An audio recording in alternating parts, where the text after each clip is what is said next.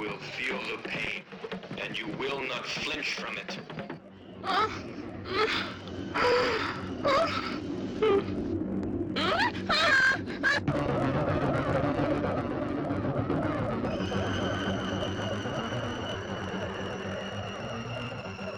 What starts as a simple story of love and sexual passion ends in an orgy of diabolical, bloody lust. A movie so controversial you will find it difficult to believe it was actually filmed.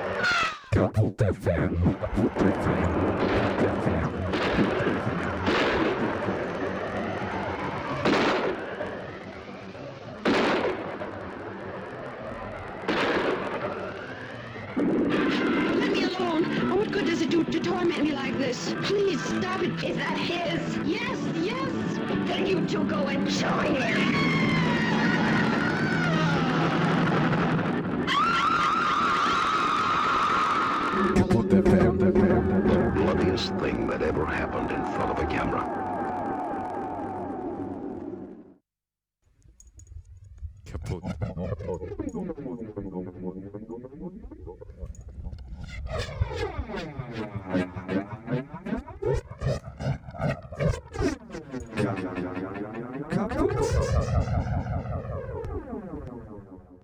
This program is sponsored by the Church of God International and supported by our viewers.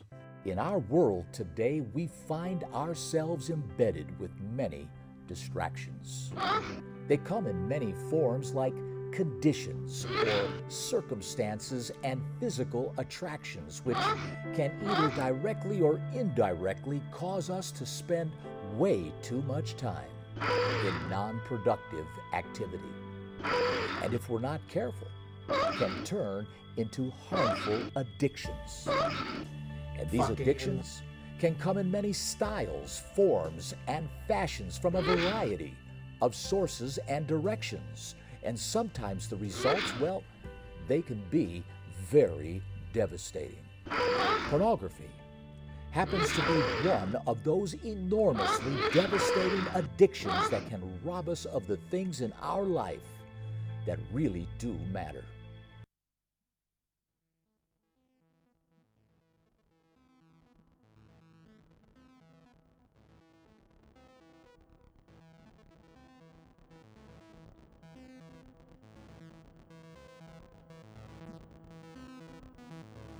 Lust.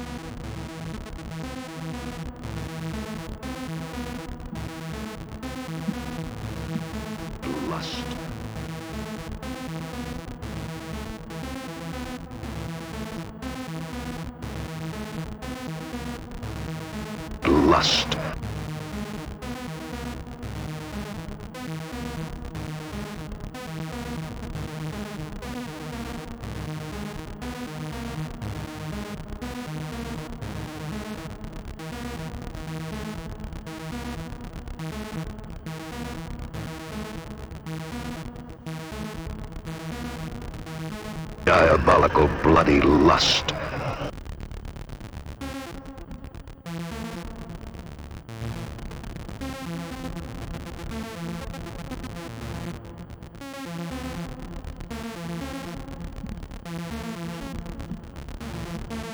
An orgy of diabolical bloody lust.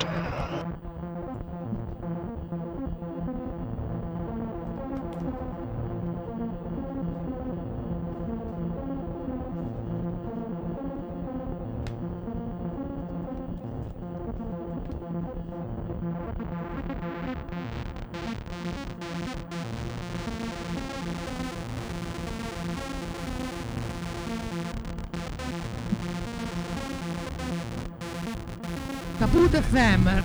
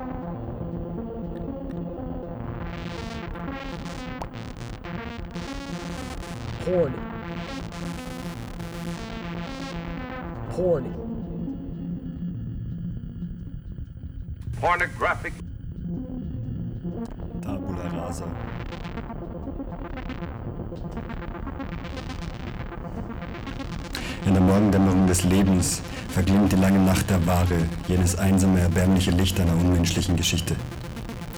Ist es nicht genug, dass sich die Leidenschaften im Laufe der Jahrhunderte unter dem schiefen Blick des Todes verneigt haben? Dass man die Begierden mit der Kehrseite des Lebendigen verzahnt und den größten Teil der Existenz auf die blutige Gier des Profits und der Macht gegründet hat? Ist es nicht genug, dass eure Revolutionen einen geistigen Blutfleck auf der Stirn tragen? Auch die Gewalt wird eine neue Grundlage bekommen. Abgesunken in ein Debakel des Tauschmarkts ist das heutige Überleben die Produktion des alltäglichen Elends, die perfekte und totalitäre Industrie überhaupt, die wiederum dem unterliegt, was ihr Krise nennt und was nichts weiter ist als der Zusammenbruch eurer todbringenden Zivilisation. Die zunehmende Langeweile der Freuden des Überlebens, die die Vergnügen einer verkehrten Welt sind, regt zur Entdeckung und Befreiung der in ihr angestauten Freuden des Lebens an. Um diese Freuden hervorbringen zu können, muss das herrschende System zerstört werden, das sie jedoch nicht zerstören können, ohne sofort die eigene Verwirklichung in Angriff zu nehmen. Die Revolution findet sich nicht mehr in der Ablehnung des Lebens, sondern in einem Genuss des Selbst, zu dessen Verbot sich alles verschwört, angefangen bei den Anhängen der Verweigerung. Gegen die Proletarisierung des Körpers und der Begierden ist die rückhaltlose Lust, die Lust ohne Gegenleistung, die einzige Waffe, die allen zum Greifen nah ist.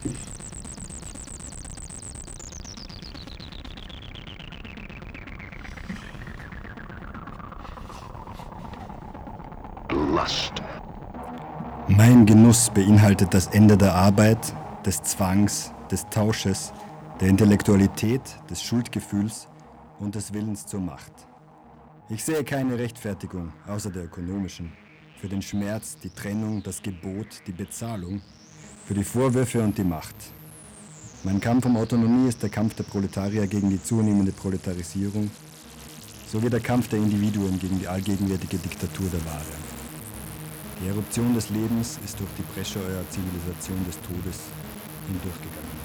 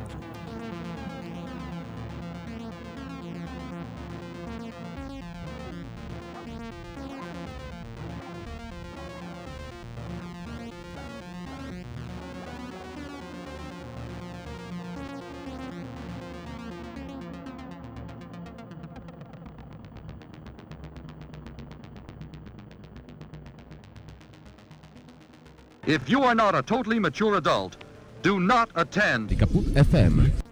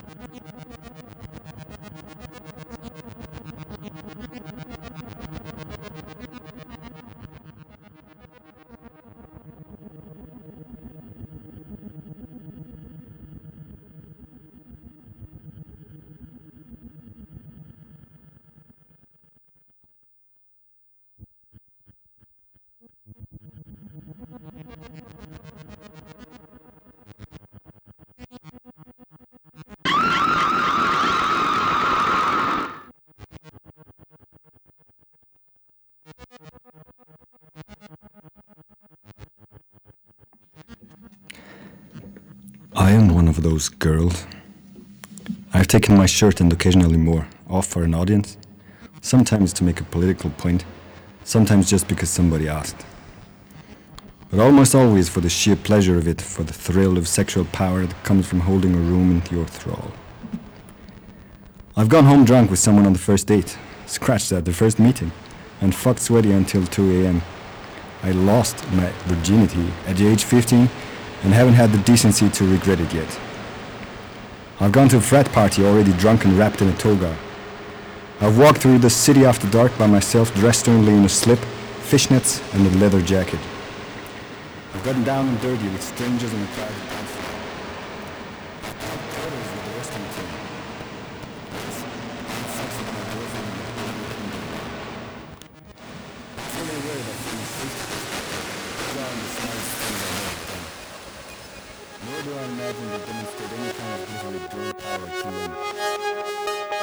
sexual behavior is risky at best and stupid at worst, right?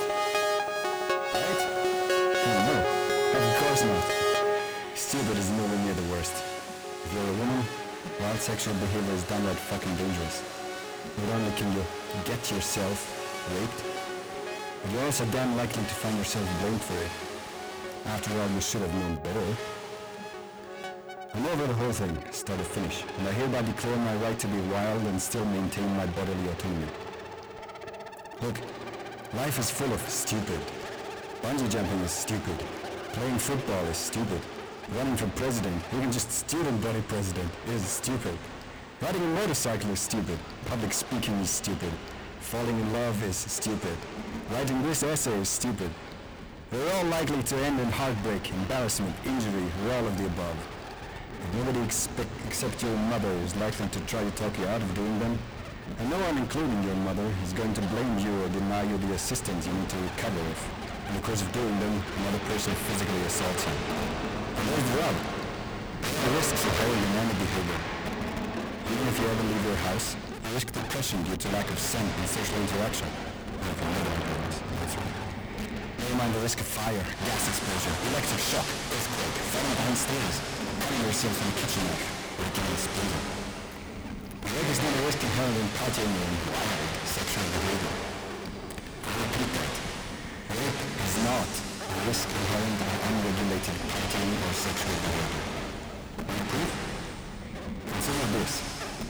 It's not a risk for nearly half the population. I've never met a straight man worried about being raped as he contemplated a night of debauchery. Vomiting in public? Yes.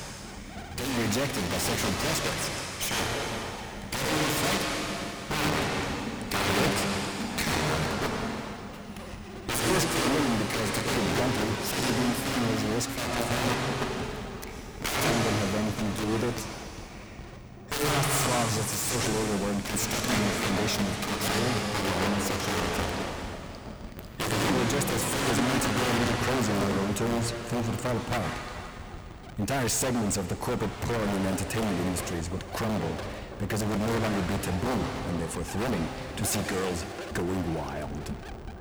Society would have to rethink its indulgence of boys will be boys behavior, if girls could be girls too. Homophobia would lose some of its grip because it would no longer be a scary, vulnerable thing to be like a girl. No wonder it's easier to just tell men to be careful and create safe ride programs. There are costs to asking women to police their own safety beyond the basic and profound unfairness of the thing. The first is pleasure. Because I gotta tell you, indulging the wild side can be pretty fun. That's why we do it. For the ecstasy of merging our bodies with a sweaty, throbbing crowd on the dance floor.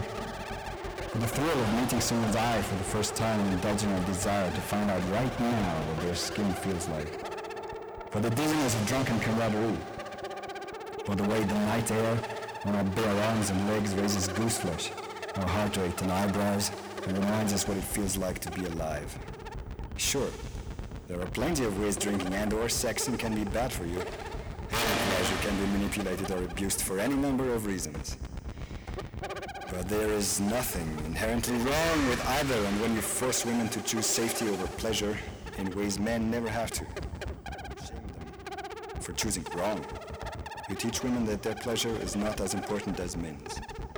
And that's a slippery slope we all need to stop sliding down. Beyond that, scaring women into safety simply isn't making women safer, and it never will. Very few people of any age or gender go get drunk thinking it's a responsible thing to do. However true it may be that it's safer not to get drunk, approximately 70% of rapes among college students involve alcohol or drug use, or go home with people you don't know very well. It's not like women haven't already heard about the risks ad infinitum from parents, college administrations, the nightly news, or any of the 25 CSI and Law and Order clones on TV. I know what you're thinking. Okay, it's so unfair. But the risk is still real. Are we supposed to stop warning women about rape? Believe me, I get it. Almost every woman I know has been sexually violated in some way. I'm no exception. See, played quarters with the wrestling team above. But we need to not just indulge our desire to do something. We need to first think about what will actually work. The good news? We already know something that doesn't work blaming and shaming women. We also know something that does work, although it will take a while holding rapists responsible.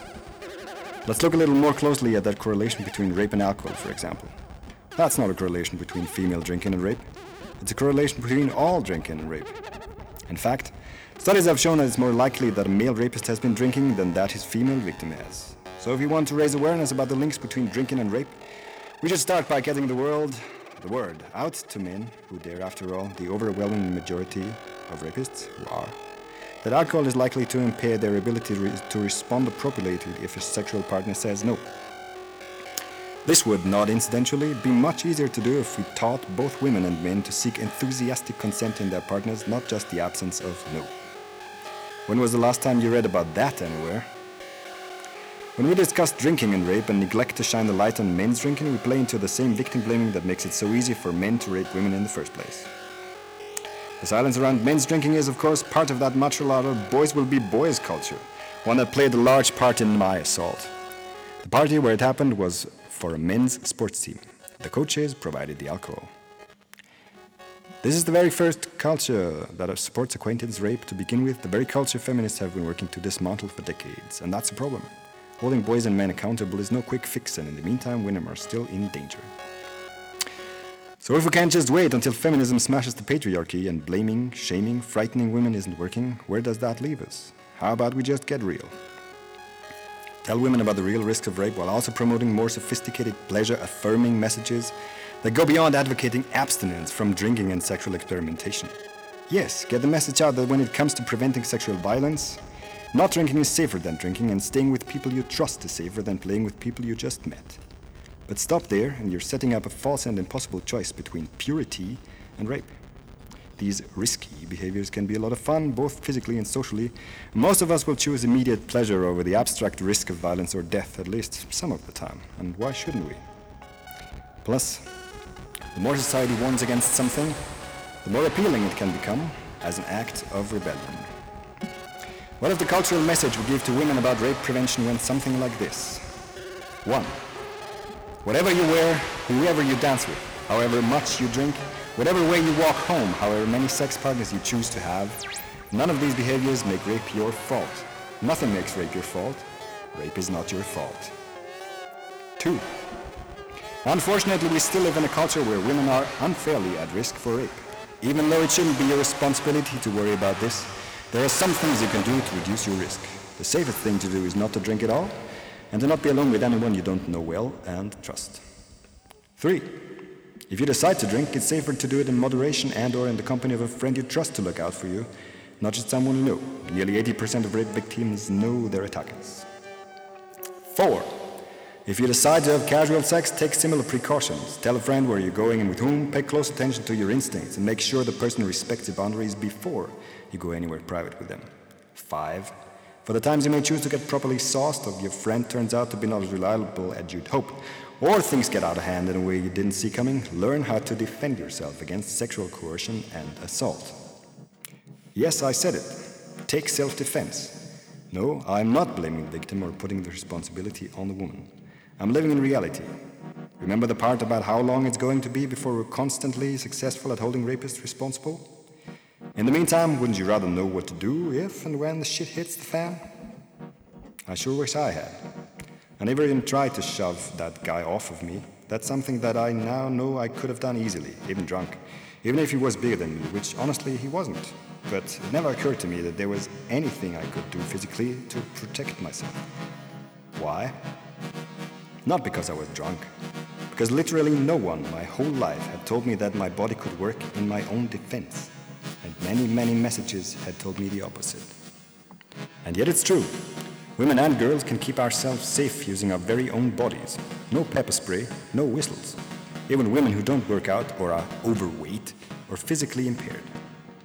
If we spent even a fraction of the time we used to teach girls to fear for their bodies, teaching them to use their bodies for their own protection instead, there'd be a hell of a lot less for any of us to worry about because the most practical way to reduce the risk of rape for all women is to create a culture in which the rapist has to worry that he'll get hurt. Will any of these work 100% of the time? Nope. Again, life is risk. But this kind of complex message gives women real choices, equipping them with the information and tools they need to protect themselves, and then trusting them to make their own decisions will work a heck lot better than knowing less and living in fear.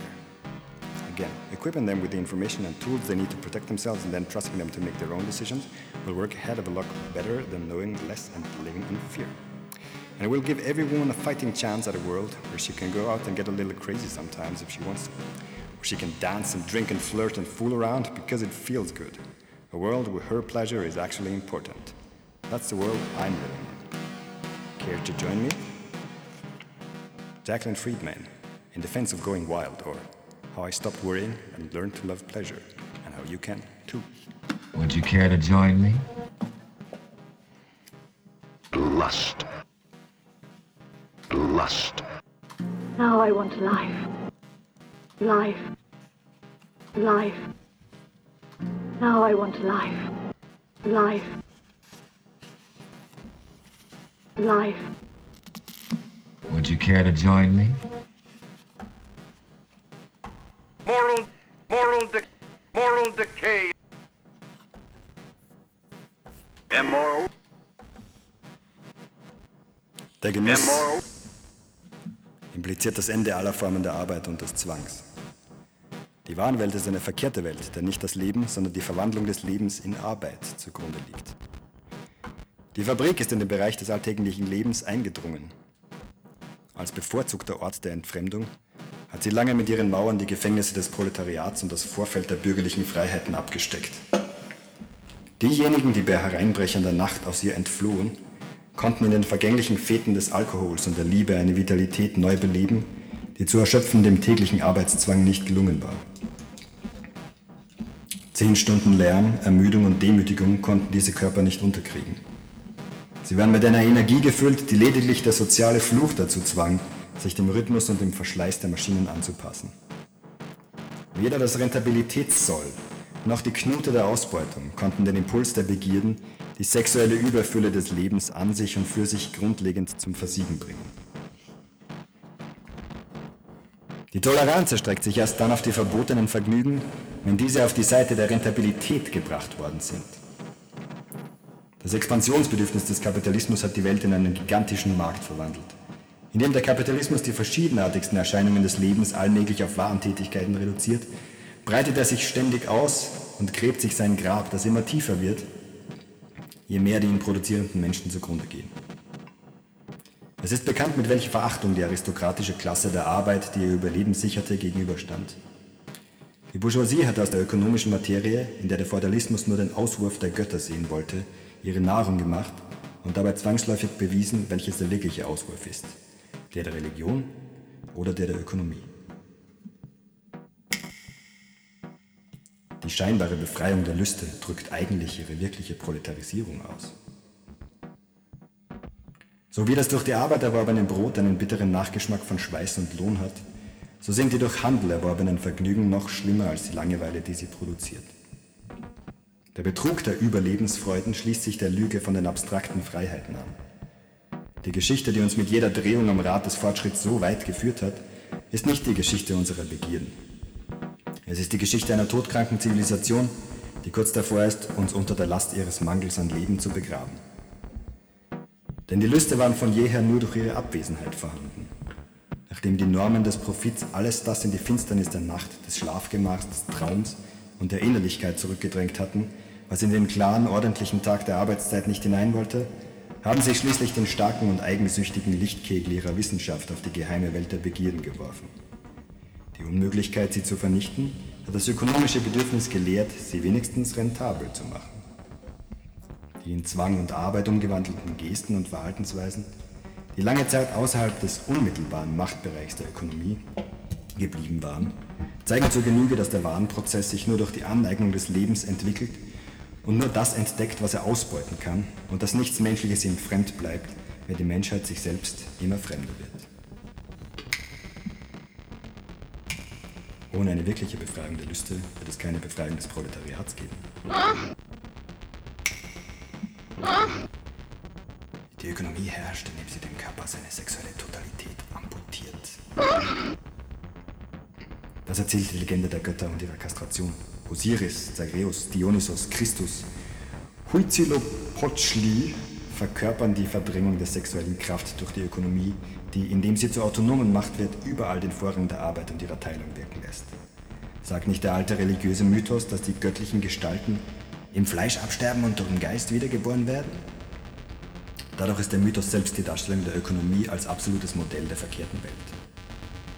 Wenn man den märchenhaften Rechnungen der Macht Glauben schenken soll, erleben Jupiter und Jesus unfühlbare Paarungen auf dem Gipfel des Olymps oder Golgathas und die reine Abstraktion ihres himmlischen Genusses soll uns dafür trösten, hienieden in diesem Jammertal nur die Tränen einer durch die Sorge um Leistung je unterbrochenen Lust zu besitzen. Hat nicht die in das primitive Leben eindringende, entfremdete Arbeit die sexuelle Welt zerstückelt und die Einheit zersplittert, die im Zeitalter der Sammler von den Individuen in sich selbst und untereinander erlebt wurde, bevor Jagd und Ackerbau die Sklaverei und die Klassengesellschaft mit, mich, mit sich brachten?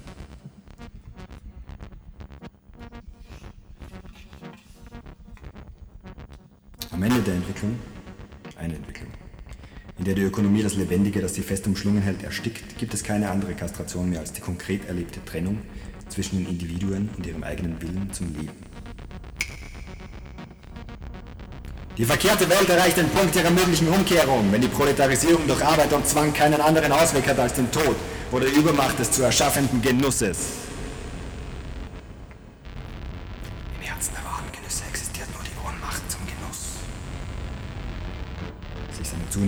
Kraftlosigkeit bewusst betrachtet das Leben die Geschichte seiner Auszehrung und entdeckt, dass es am Scheideweg einer unmittelbaren Wahl steht. Entweder Trost durch den Tod oder die globale Umkehrung der verkehrten Welt.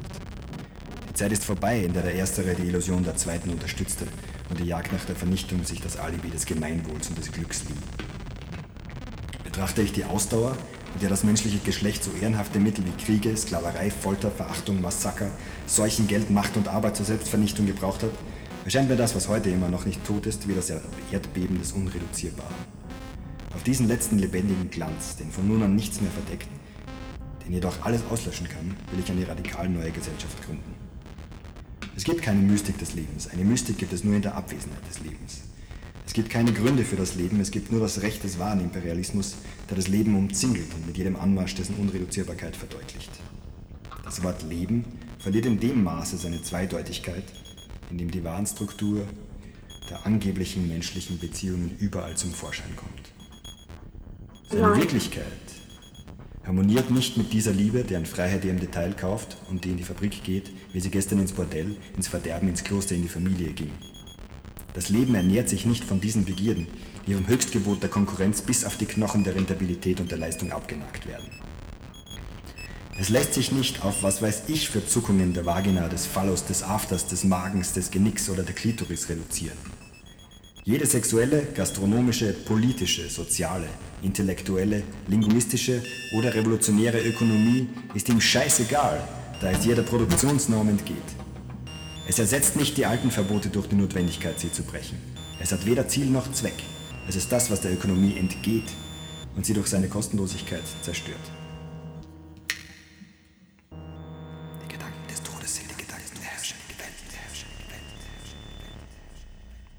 Das Leben verkümmert, desto mehr setzt er auf die Seltenheit der Genüsse rechnende Markt auf sein Angebot an Überlebensfreuden, deren An- und Verkauf sich sogleich in Zwang und Arbeit verwandelt, sodass ihre Ablehnung selbst wohl oder übel in die Zahlungsbilanz zeigt.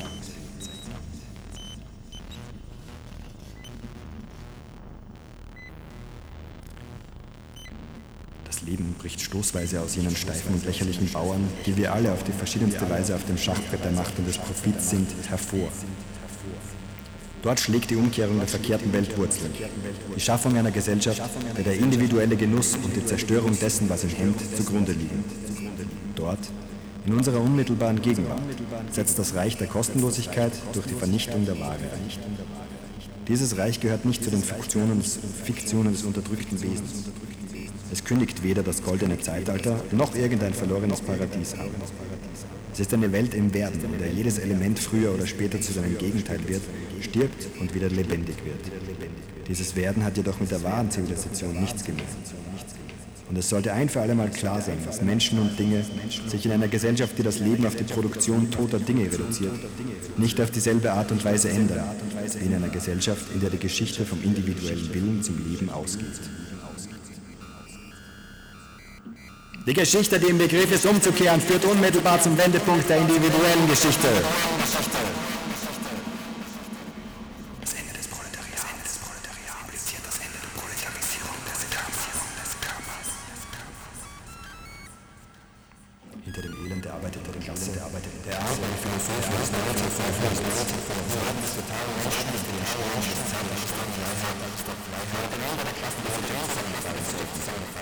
Heute wissen nur die Bürokraten, diese modernen Philosophen, noch nicht, dass das Proletariat eine bloße Abstraktion ist, solange dem Kampf des Proletariers um eine klassenlose Gesellschaft nicht der Kampf gegen die Proletarisierung des eigenen Körpers zugrunde liegt.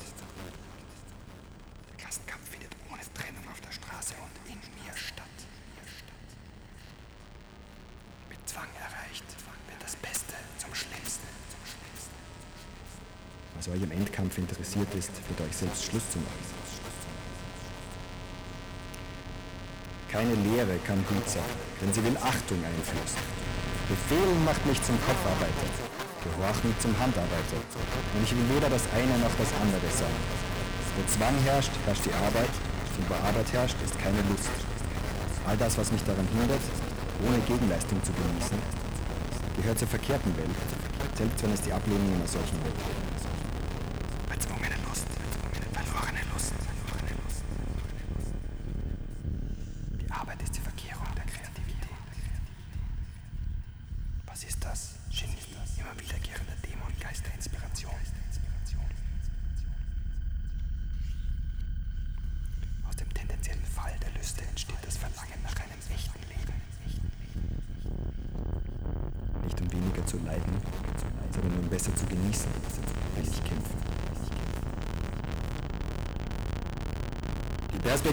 Macht umkehren heißt, dem Gelüste durch Arbeit und Zwang in Beschlag genommene Energie zurückgeben.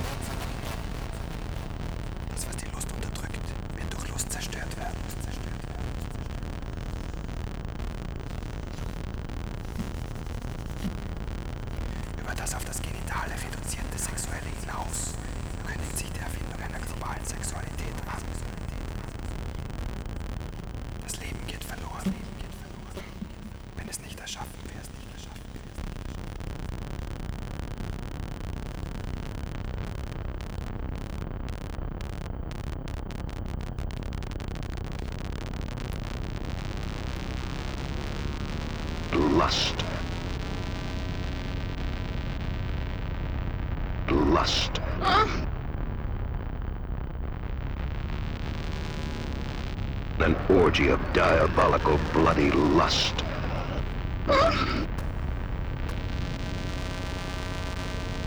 lust.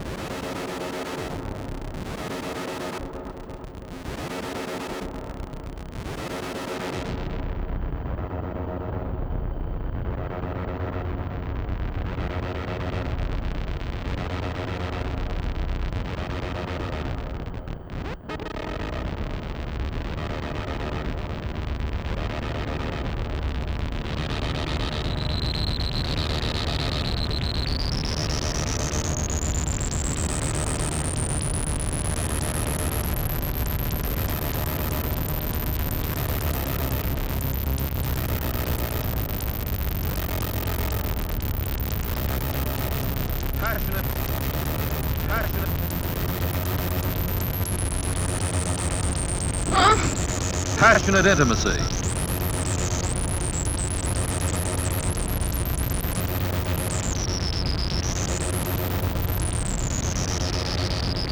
Perverted.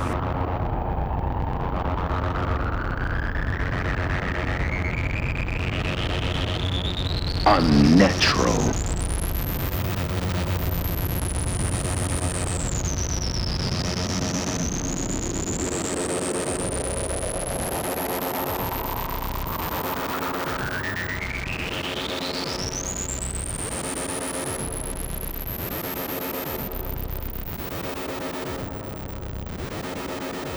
fucking and fucking and fucking and fucking and fucking and fucking and fucking and fucking and fucking and fucking and the pleasure of pain.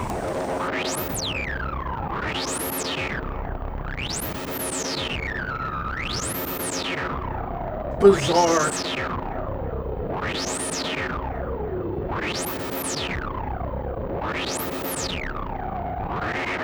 Bizarre.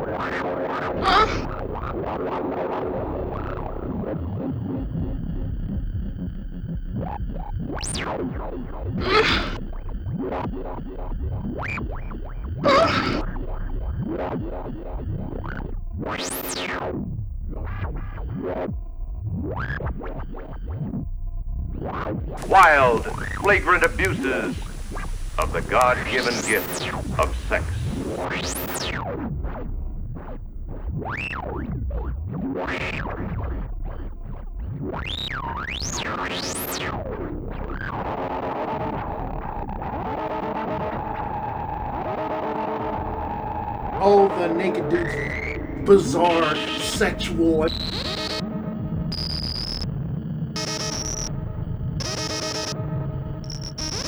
diabolical bloody lust.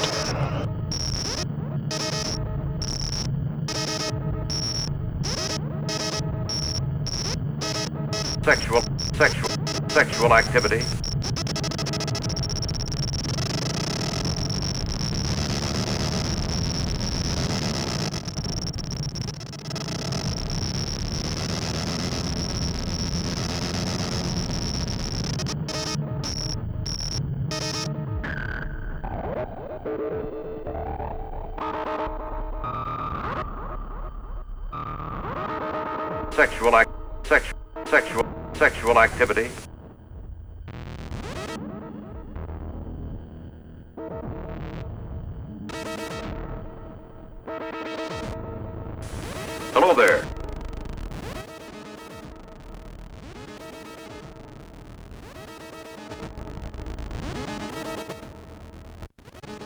Pornography.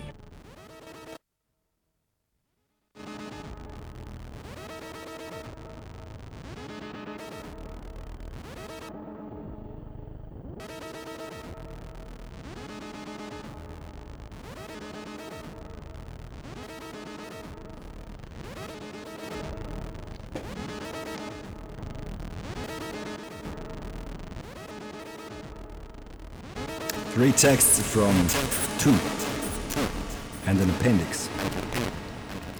Guy Hocquenghem. Translator's note. What follows are the translations of three interconnected texts from the April 1971 issue of the Journal Tout. An introductory editorial and the two calls that made public the existence of the FHAR, Front Homosexuel d'Action Révolutionnaire, Revolutionary Homosexual Action Front, and its relation to the MLF, Mouvement de Libération des Femmes, Women's Liberation Movement. The issue that included these pieces was seized by the French authorities on grounds of obscenity. Tout was an ultra left spontaneist publication that appeared between 1970 and 1971. The title means everything, and the subtitle was Ce que nous voulons, tout. What we want, everything. These pieces were unsigned in Tout. Hocquenghem effectively claimed them when he included them in his collection L'après-midi des Faunes, Evolution. In that book, published in 1974, he prefaced them with a note that we have included as a critical appendix. Our bodies belong to us. This was supposed to be an apolitical issue, an on the ground issue about everyday life. It was intended was intended to testify to everything that big politics, even leftist, refuses or represses.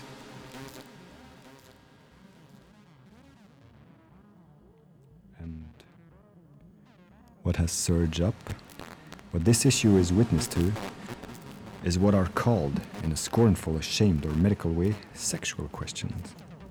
But aren't these questions those posed by our bodies every day at the center of life?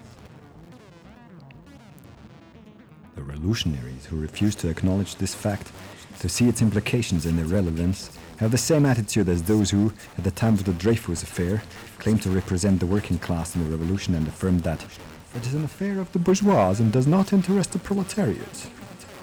So, the fags and the dykes, women prisoners, those who got abortions, the asocial, the mad. No one has spoken for them. They've spoken for themselves. And, on the basis of their desire and their oppression, they demand to be able to do what they want with their bodies. It was the movement of women for their liberation that first brought to consciousness this demand to freely express one's desires, to exist just as one is. Its appearance caused a rupture in our attitude, our understanding, and our capacities for making revolution. They showed how their oppression extends into all aspects of life, and from there, all the possibilities of subversion. A campaign such as that around abortion attacks the bourgeoisie's entire conception of life, while at the same time being a concrete battle against laws and power. This campaign also shows us the limits of leftists. They accepted the battle against laws, but for them it is ultimately a way of re establishing harmony in couples or the family, seriously shaking these days, and to dissimulate this demand that is already emerging in such a massive way. Free disposition of our bodies! Since our childhood, we have been made ashamed of our bodies. First of all, we are prevented from jerking off on ridiculous medical pretexts. We are prevented from putting our elbows on the table. We are prevented from ever being naked. We are made ashamed of our bodies because they translate our desires, even when we do not dare to speak them. We are told, submit in your flesh, wear ties, slips, and bras, do the military salute, keep off the grass, do not sit down in your boss's office, remain seated in class.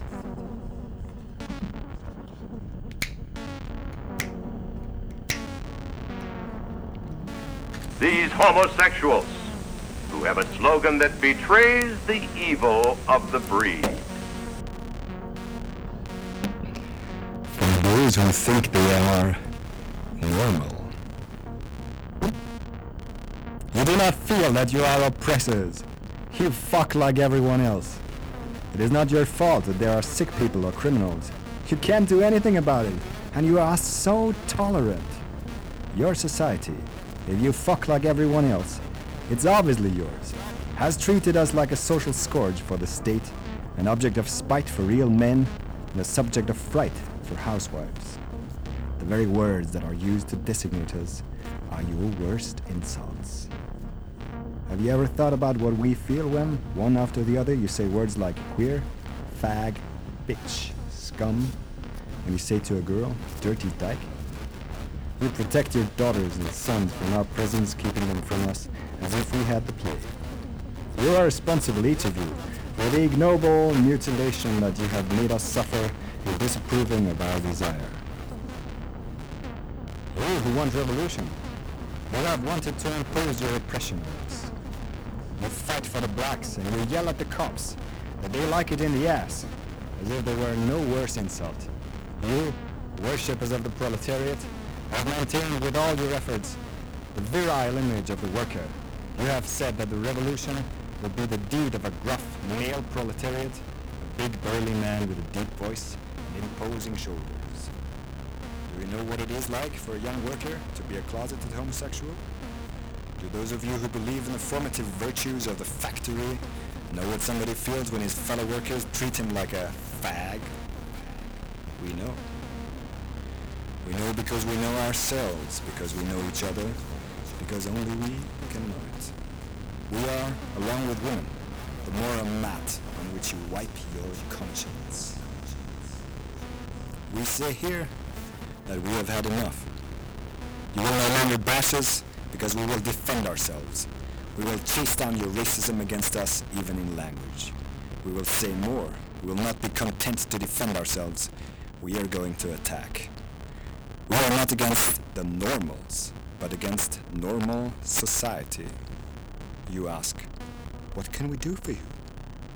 You can do nothing for us, as long as each one of you remains a representative of normal society, as long as you refuse to see all of the secret desires that you have repressed. You can do nothing for us, as long as you do nothing for yourselves.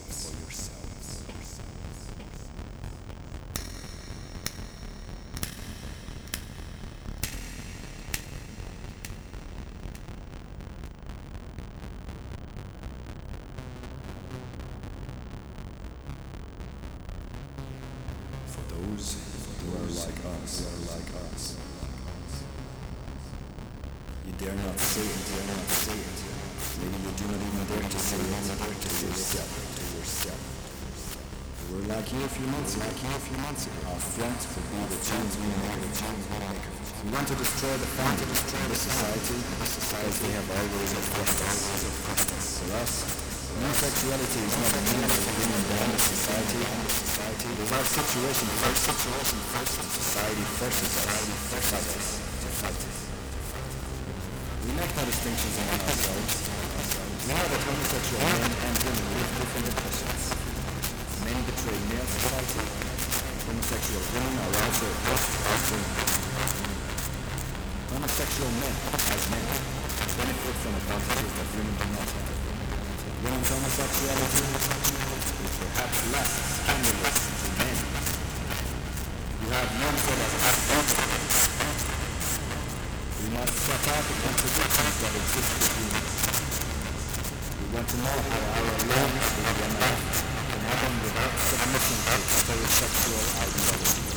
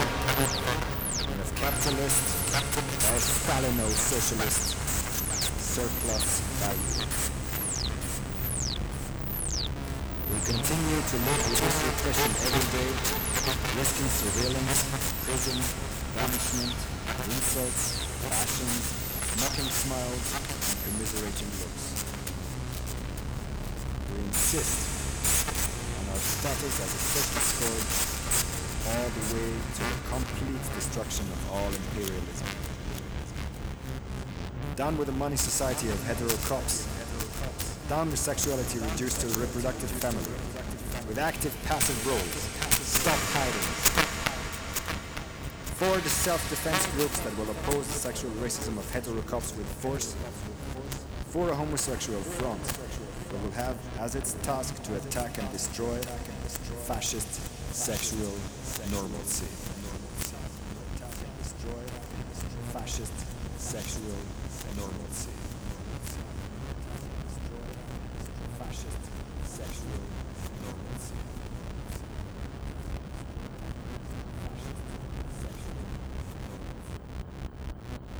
Kaput. Kaputt FM.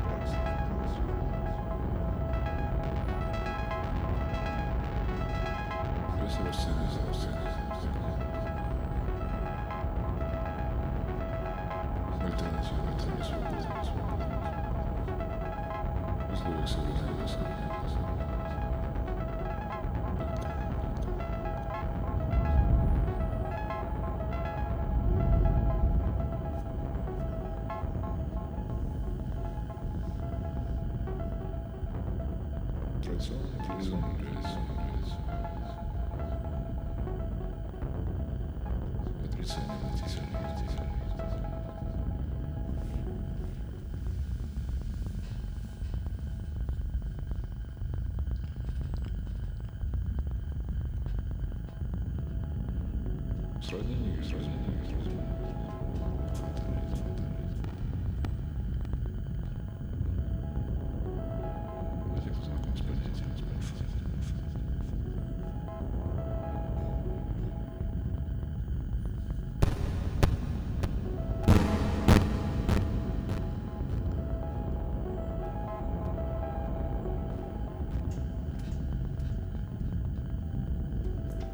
just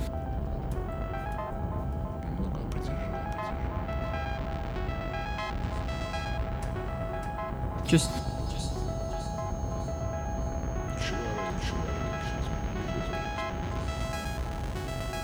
just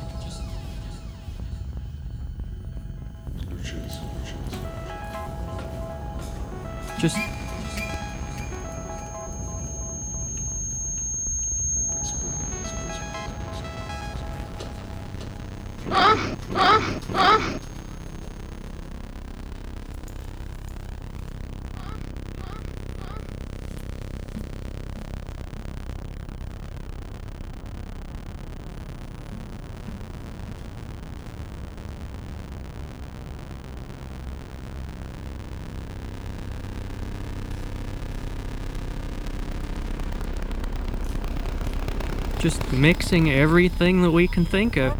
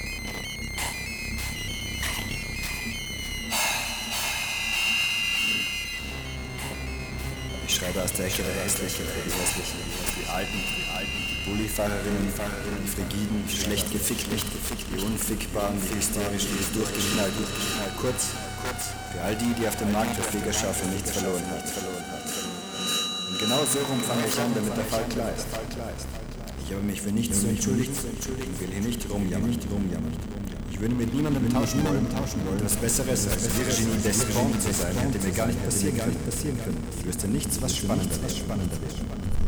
Ich finde es prima, dass es durchaus auch Frauen gibt, die gerne verführen und das voll drauf haben, während andere wissen, wie man sich nicht üben für die Ewigkeit an. Und dass es Frauen gibt, denen der Geruch nach Sex anhaftet, so wie andere, der nach frisch gebackenem Kuchen und nachmittäglichen trifft sich doch hervorragend, es ganz besonders sanfte Frauen gibt, Frauen gibt, solche, die in ihre Rolle als Frau aufgehen, noch ganz junge Frauen, sehr schöne Frauen, solche, die kokett sind und strahlen. Ganz ehrlich, ganz ehrlich. Ich freue mich für alle, denen die Dinge so wie sie sind, eigentlich ganz gut in den Kram passen. Das meine ich völlig unironisch. Aber es ist nun einmal so, dass ich mich nicht zu denen zähle. Wenn ich schön wäre, so schön, dass alle Männer, die mir über den Weg laufen, mich mit ganz anderen Augen ansehen würden, würde ich natürlich auch etwas ganz anderes schreiben und ausgerechnet dieses Buch. Ich spreche hier als Proletante der Weiblichkeit. Das war schon gestern meine Message und jetzt fange ich wieder damit an.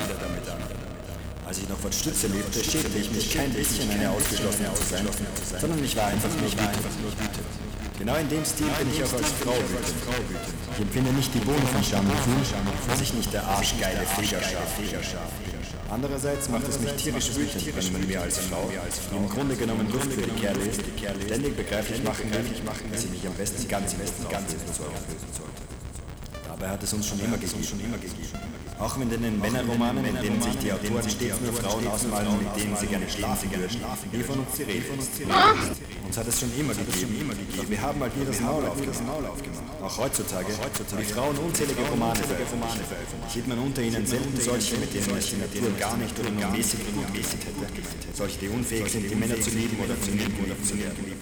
Ganz im Gegenteil, die weiblichen Hauptpersonen in zeitgenössischen Romanen lieben Männer, lernen sie an jeder Ecke kennen, schlafen mit ihnen zwei Kapitel lang, haben vier Zeilen lang ihre und sind durch die Bank echte Sexfanatiker. Die Figur der Loserin in Sachen Weiblichkeit ist mir mehr als nur sympathisch, absolut wesentlich. Genau wie die Figur des sozialen, wirtschaftlichen oder politischen politischen Losers. Wir sind halt diejenigen Liebe, bei denen nicht alles wie am Schnürchen läuft. Und zwar aus dem einfachen Grund, dass auch bei mir längst nicht alles wie am Schnürchen läuft. Und weil es ganz danach aussieht, dass Humor und Einfallsreichtum eher mal bei einer von uns sind. Würde man von der Natur nicht genügend verstehen und sich die ganze Zeit stolz auf die Brust zu klopfen, ist man oft viel kreativer. Als Frau bin ich eher King Kong als Kate Moss. Bin eine von denen, mit denen man besser nicht gleich zum Standesamt rennt und Kinder bekommt. Ich spreche aus der Ecke der Frauen, die beim gesunden Mittelmaß stets daneben greifen. Zu aggressiv, zu laut, zu fett, zu brutal, zu widerborstig und stets einen Touch zu maskulin, ich, wirft man mir vor.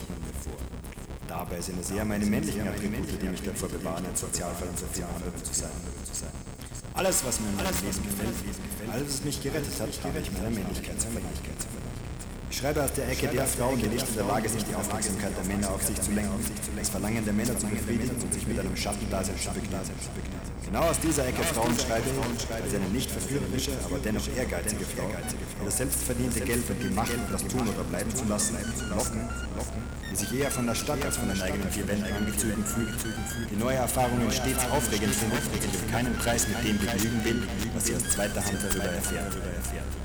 Ich pfeife drauf, dass Kerle, die bei mir ganz bestimmt kein Herzflattern verursachen, bei meinem Anblick am Stein Wenn verführerisch schöne Frauen stets voll auf ihre Kosten kämen, hätte das längst auch ich mitgekriegt. Ich habe mich selbst immer für hässlich gehalten, doch ich kann ganz gut damit leben, zumal ich so erfolgreich um mein Scheißleben herumgekommen bin, bei dem ich die ganze Zeit irgendwelche netten Langweiler hätte ertragen müssen, die mir nie weiter als bis zur blauen Horizontlinie der Vogesen verfolgen hätten. Kann prima damit leben, selbst mehr Sehnsüchte zu empfinden, als ich bei anderen hervorrufe. Schreibe also aus der Ecke der Laden, der schrägen Gestalten, der Frauen mit glatt rasiertem Schädel, derer, die nicht wissen, was ihnen steht, die ständig in der Angst leben, sie würden vielleicht stinken, derer mit verfaulten Zähnen, derer, die nicht wissen, wie sie es anzustellen haben, denen die Männer es nicht leicht machen, die bereit sind, mit jedem zu bumsen, der was von ihnen will, fetten Nutten, kleinen Drecksschlampen, der Weiber, deren Mösen stets ausgetrocknet. Sind, derer mit den fetten Wenzen, derer, die selbst gerne Männer die sich selbst für Männer die davon träumen, als Pornodarstellerinnen zu arbeiten, sich zwar aus Kerlen nichts machen, sich dafür aber umso mehr für ihre Freundinnen interessieren. Derer, der einen fetten Arsch haben, deren Haare an den Beinen wie schwarze Borsten abstehen, die sie sich aber trotzdem nicht entfernen lassen. Aus der Ecke der brutalen Frauen, die Krach machen und umlieben, was ihnen in die Quere kommt, sich nicht aus Parfümlesen machen, die sich ihren übertrieben roten Lippenstift zu fett auftragen, zwar für einen nuttigen Look viel zu schlecht gebaut sind, aber absolut scharf drauf sind, die auf offener Straße mit Bart und Männerklamotten herumlaufen wollen, zwanghaft alles von sich zeigen wollen, vor lauter Komplexen verklemmt sind, nicht Nein sagen können, die man einschwert, um sie anzustarren, die einen Angst machen, mit denen man Mitleid hat, die keiner scharf ist, deren Haut schlaff ist, die Falten im Gesicht haben, deren Traum es ist, sich liften und das Fett absaugen zu lassen, sich die Nase kaputt schlagen und neu formen zu lassen, die aber nicht das nötige Kleingeld dafür haben. Derer, die schon lange nichts Gescheites mehr hermachen, die für ihren persönlichen Schutz ganz allein auf sich allein, auf sich allein gestellt sind, die nicht wissen, wie man Zuversicht ausstrahlt, denen ihre eigenen Kinder am Arsch vorbeigehen, die am liebsten so lange saufen, bis sie in ihrer Stammkneipe unter dem Tisch liegen, die von Benimm keinen blassen Schimmer haben. Und zugleich, wo ich schon einmal dabei bin, schreibe ich auch für die Männer, die auf ihren Beschützerinstinkt pfeifen, für jene, die ihn gerne ausleben würden, aber nicht wissen wie, die nicht in der Lage sind, ihre Fäuste zu benutzen, die bei, bei jeder Kleinigkeit zu heulen beginnen, die keinen Ehrgeiz haben und denen das Konkurrenzdenken nicht liegt, die nicht die entsprechenden Muskelpakete haben und nicht aggressiv genug sind. Für die, die leicht Schiss bekommen, schüchtern und verletzlich sind, sich lieber ums Haus kümmern würden, statt arbeiten zu gehen, feinfühlig sind, glatzköpfig, zu arm, um zu gefallen, ihnen danach ist, in den Arsch gefickt zu werden, die nicht wollen, dass man sich auf sie verlässt, die abends allein ist. Denn das Idealbild der weißen Frau, führerisch, zu mutig, gut verheiratet, aber nicht an die Wand berufstätig, aber nicht übertrieben erfolgreich, um bloß ihren Kerl nicht platt zu machen, schlank, aber nicht panisch in Sachen Ernährung, stets von undefinierbar jugendlichem Alter, ohne sich dafür von den Schönheitschirurgen erstellen zu lassen, in ihrer Mutterrolle aufgehend, aber nicht nur noch an Babybinden und Schulaufgaben denken, gute Hausfrau, aber kein klassisches Hausmütterchen, durchaus kultiviert, aber ja, keine ernsthafte Konkurrenz für ihren Mann. Diese glückliche weiße Frau, die man uns ständig unter die Nase hält, der wir nach Leibeskräften nacheifern sollten, auch wenn sie sich ohne besonderen Grund zu Tode langweilt, ist mir sowieso noch nie begegnet. Ich glaube fast, die gibt es überhaupt nicht. Virginie Despont, King Kong Theorie.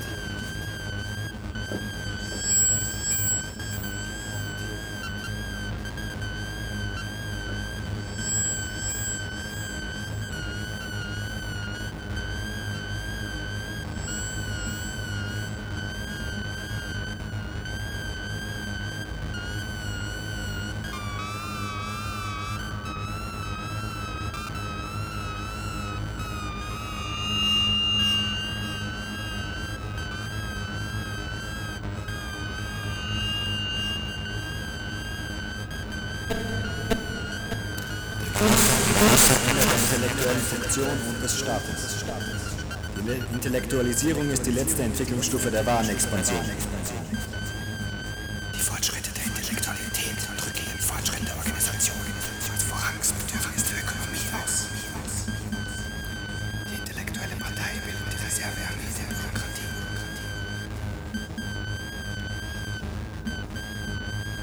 Die verkehrte Welt erreicht den Punkt ihrer möglichen Umkehrung, wenn die Proletarisierung durch den intellektuellen Reflex keinen anderen Ausweg hat als den Tod oder die Übermacht der sinnlichen Intelligenz.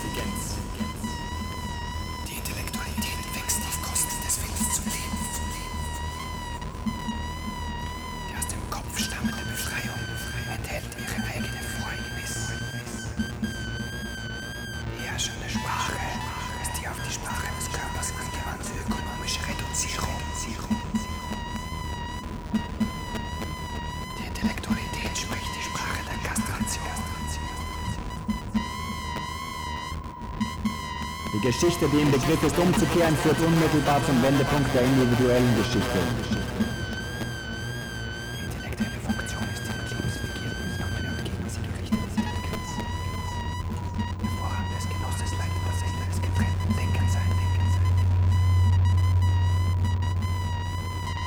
Das Ende des Staates und das Ende der Intellektualität sind untrennbar.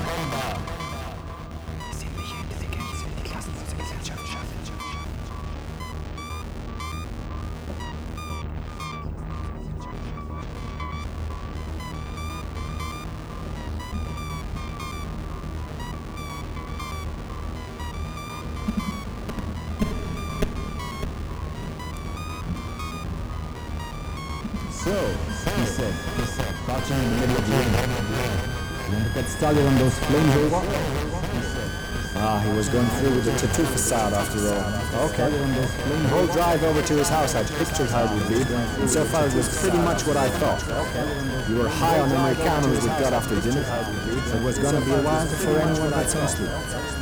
He was wearing these skin-tight, hot pink vinyl pants and a threadbare Farrah Fawcett baby tee. I lusted after his outfit as much as I did his body. God, his ass was delicious in those pants, like two rose petals cupped against the back of his thighs. His legs were rail thin, and he had on glittery green Doc Marten platforms. The slight muscles in his arms and back were well defined in the t-shirt, and I could see his pierced nipples too. I almost came just looking at his chest. I knelt down beside him. I could see his Sure, let's get started, I said. I almost came just He turned away while I pulled my shirt off over my head and sat down in his leatherette tattooing chair. I. I wasn't wearing a bra. It was one of those chair massage things you see in health food stores or even at the chiropractor. Put yourself face down on it, and there's a big round hole for you to fit through so you can breathe. My nipples had been erect for so long I thought they were going to bleed. I had on tight black stretch cotton bondage pants in case you needed some ideas. Pressed my tits into the chair and spit from the side of my mouth. Okay, I said. I turned around and I could practically sketch the erection on Lou had without even looking. I said. He whistled. I turned around and I could nice phoenix. Sketch the erection ah, he said it to all the girls. He whistled. I turned around and I could nice phoenix. Sketch the erection said it to all the girls. He whistled.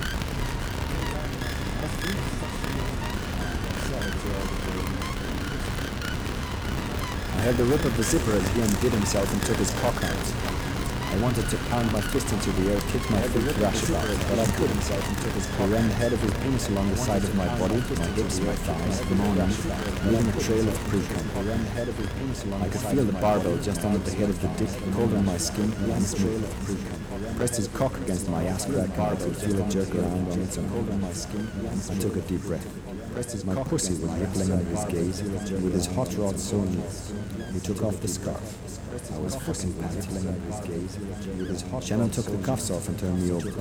I drank in his long, lithe body, and just thinking those words made me think of a magazine article about a tennis player or a supermodel. But fuck if they weren't true. Just thinking those words. He had an entire rose vine, complete with thorns, twined all the way from his back, to the base of his spine, around to his collarbone, thorns. Twined all the way from his He also had some seriously stupid tattoos.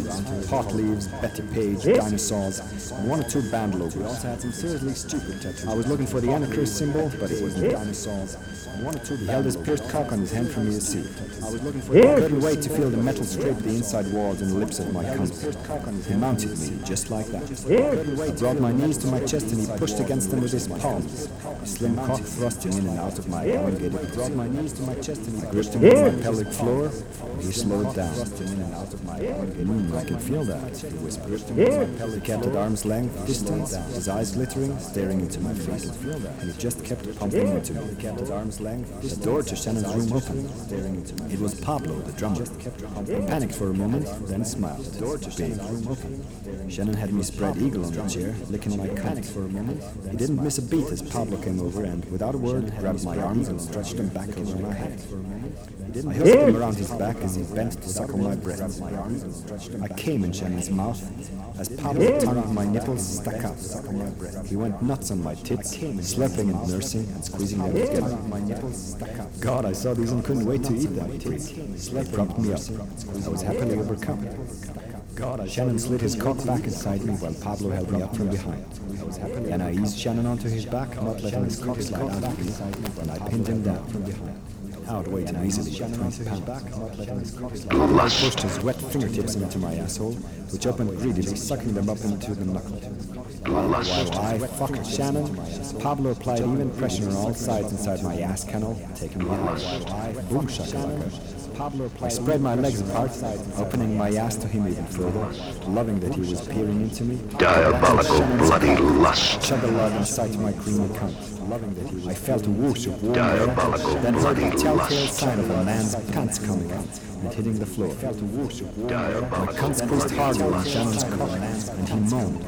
I was all vagina at that moment. And when Pablo put his dick at the entrance to my ass, I nearly wept. Shannon slowed down.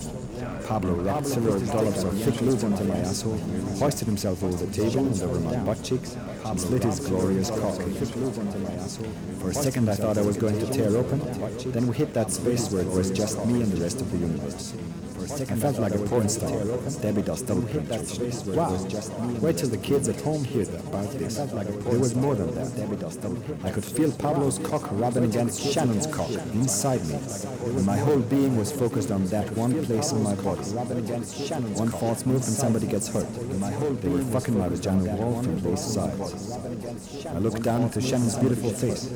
The boys were moving at a tantric pace, and I cracked myself up, thinking that they played music together and obviously knew each other's rhythms well.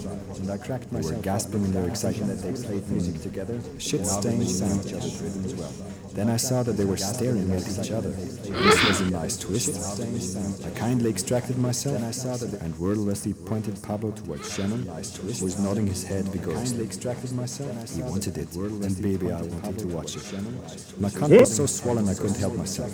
I sat back and pressed my fingers into my clit, deep and fast, to watch my two fetish boys get each other off. Where was the pseudo disco soundtrack for this hot boy on boy action? This was gonna be good. Pablo shoved Shannon flat on his back onto the floor and went for the nipple rings with his teeth.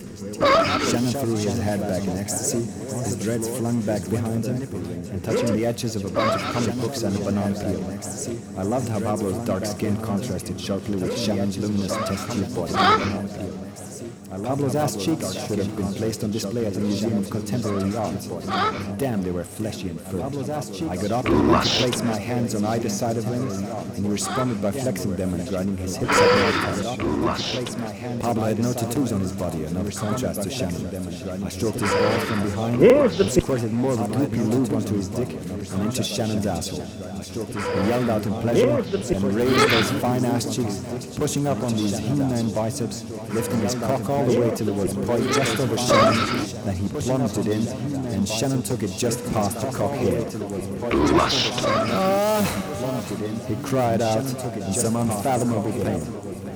Pablo backed up and plunged deeper. Cried out. Shannon cried out again, and Pablo lowered himself into him, opening him slowly. I watched the cock slip its way into the hole, and Shannon was quivering. I knew how he felt. Pablo's dick was the size of a small building. It was like watching a man and, and a woman make love, only better. I massaged and licked Pablo's entire backside for an hour, while he lowered deeper and deeper into Shannon. I positioned myself over Shannon's mouth, face to face with Pablo, I sucked my titties some more, his cock working in his way into Shannon, who ripped bit by bit, taking it in and ate my pussy. We rolled around on the floor all night, oblivious to the porn mags and the guitar picks and the breadcrumbs that stuck to us. We covered every inch of all three of our bodies with each other's mouths until the sun streamed in through the lust. The inch or so of skin that Shannon had managed to tattoo on my back was scabbed. Blood was smeared all over us along with pussy juice, cum and spit. All the forbidden fluids. I collapsed exhausted, my tongue roaming into Shannon's mouth, over Pablo's magnificent ass into his armpits, looping through nipple rings, licking barbell and red ink and etched skin and rust-tasted hairline. I was Kaput worshipped, bled, Just- released just- just- dozen side notes. just mixing right where I wanted to everything that we can think of. Welcome. Lust. Lust. Lust. We can think for Skinny, out of Dynamite, Fearless Feminist Poet. Think for Skinny, Perverted. out of Dynamite, Was macht es schon? Wenn die Neigung zur Lust eine Quelle von Irrtümern ist. Niemals werden wir so viele Irrtümer begehen, wie der intellektuelle Blutfleck aufweist, den alle vergangenen Revolutionen im Herzen tragen. Ich ziehe einen spontanen Irrtum einer aufgezwungenen Wahrheit vor. Lieber die tastenden Versuche des Schöpfers als die Kohärenz des Chefs. Das Wesentliche ist gesagt worden. Das Wichtige wird jetzt zum Ausdruck kommen. Raoul Echem, das Buch der Lüste, 8. Januar 1979. Raoul Echem, das Buch der Lüste, 8. Januar 1979. Raoul von Echem, das Buch der Lüste,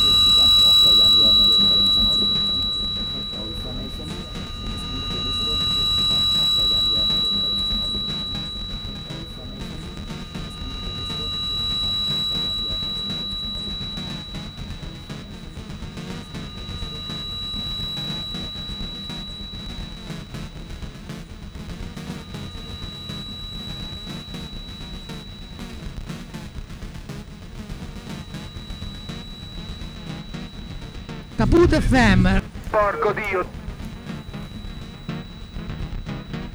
Kaput FM. Porco Dio.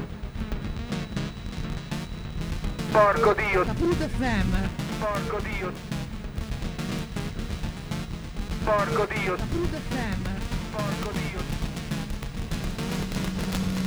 Porco Dio.